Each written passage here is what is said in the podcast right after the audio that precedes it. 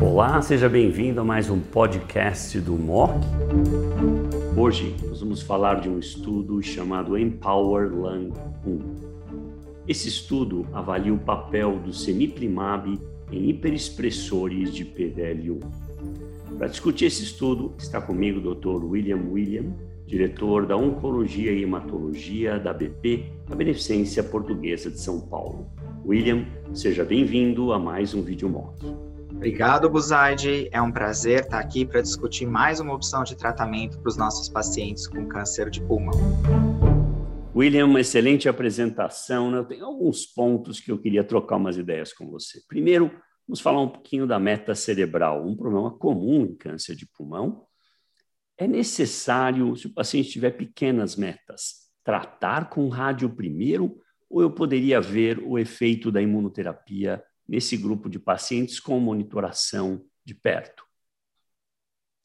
É, Buzaide, com terapia-alvo, a gente já está ficando muito confortável de tratar a metástase cerebral com tratamento sistêmico sem fazer radioterapia. Muitas vezes, inclusive, a gente usa isso para metástase cerebral sintomática, grande. Nós temos dados a depender da, imuno, da, da terapia-alvo que isso pode ser realizado. Para imunoterapia, a gente, curiosamente, tem poucos dados da atividade no sistema nervoso central, em termos de induzir respostas, medir essas respostas. As cortes ainda são pequenas em câncer de pulmão que avaliaram isso. Mas uh, o nosso grau de conforto, acho que vem aumentando. Então, por exemplo, aqui mesmo no estudo Empower Lung One, uh, vocês viram que os pacientes com metástase cerebral poderiam ser incluídos, desde que elas tivessem sido tratadas, mas já não era necessário se documentar isso com uma imagem antes da inclusão do paciente. Desde que o paciente estivesse clinicamente estável, ele poderia entrar no estudo. Então, isso já mostra como a gente está cada vez mais se tornando um pouquinho mais liberais no tratamento de pacientes com metástase cerebral, e, de novo, também reflete que a população desse estudo, uh, em Power Lung One, uh, acaba se assemelhando muito com a população que a gente trata no dia a dia. Então, a resposta para a sua pergunta, eu acho que sim. Metas cerebrais pequenas, não sintomáticas, eu acho que a gente pode uh, seguir de perto e fazer o tratamento com imunoterapia na primeira linha. Eu diria até como um expert em melanoma que se eu precisasse tratar, eu provavelmente combinaria junto com o anti-PD1 a sinergia é absurda. Nós temos, obviamente, uma experiência muito grande em melanoma. A segunda pergunta é: no hiperexpressor, anti-PD1 ou anti-PDL1 isolado, ou ainda talvez vale a pena considerar um pouco de quimioterapia para tentar induzir uma resposta imune ainda mais robusta?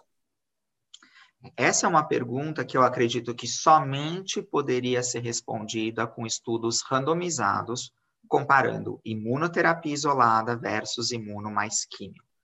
Nós não temos estudos de fase 3 randomizados. Então, para responder essa pergunta, o que nós temos de dado é uma comparação indireta entre os estudos que usaram imunoterapia e estudos que usaram quimioimunoterapia. Lembrar que o braço controle de todos esses estudos era quimio isolada, que agora já não é mais um tratamento padrão.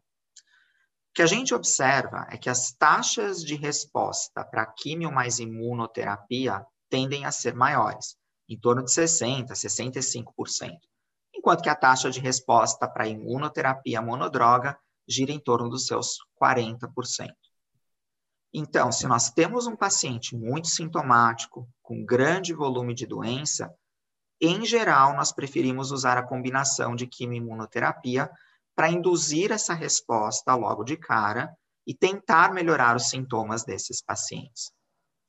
Com relação ao controle da doença a longo prazo, eu não estou convencido em câncer de pulmão de que a quimioterapia acrescente muita coisa à imunoterapia.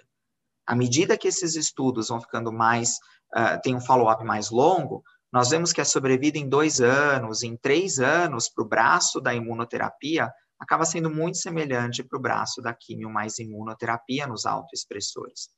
Então, eu acho que a quimioterapia ajuda a curto prazo, mas talvez a longo prazo não tenha tanto benefício assim, o que a longo prazo carrega o benefício certamente a imunoterapia. Que eu saiba, nós só temos um estudo randomizado, um estudo canadense, que olhou para durvalumab e tremelimumab com ou sem químio. Então, aí a randomização era para ganhar químio ou não.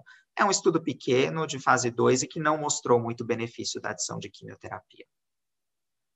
Muito bom, William. O Cemiplimab é aprovado para SEC celular. O nosso centro é um centro de referência para casos graves de câncer de pele, não só melanoma. Nós temos uma experiência extremamente favorável com Semiplimab nesse contexto.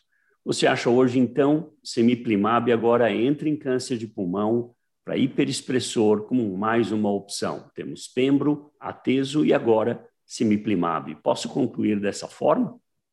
Ah, não tenho dúvida, Buzaide. Eu acho que os resultados do Empower Lung One são robustos. O semiplimab se torna uma nova opção de tratamento, é uma das opções uh, consideradas padrão e pode ser utilizado rotineiramente.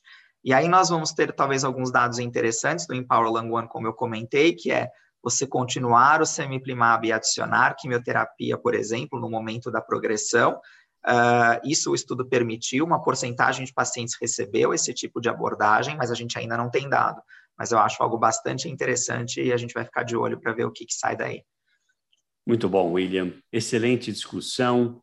Mais uma vez, vocês viram aqui a apresentação do Empower Lung One, que coloca agora Semiplimab como uma terceira e sólida opção para pacientes com câncer de pulmão metastático e perexpressores de PDL1. William, obrigado mais uma vez.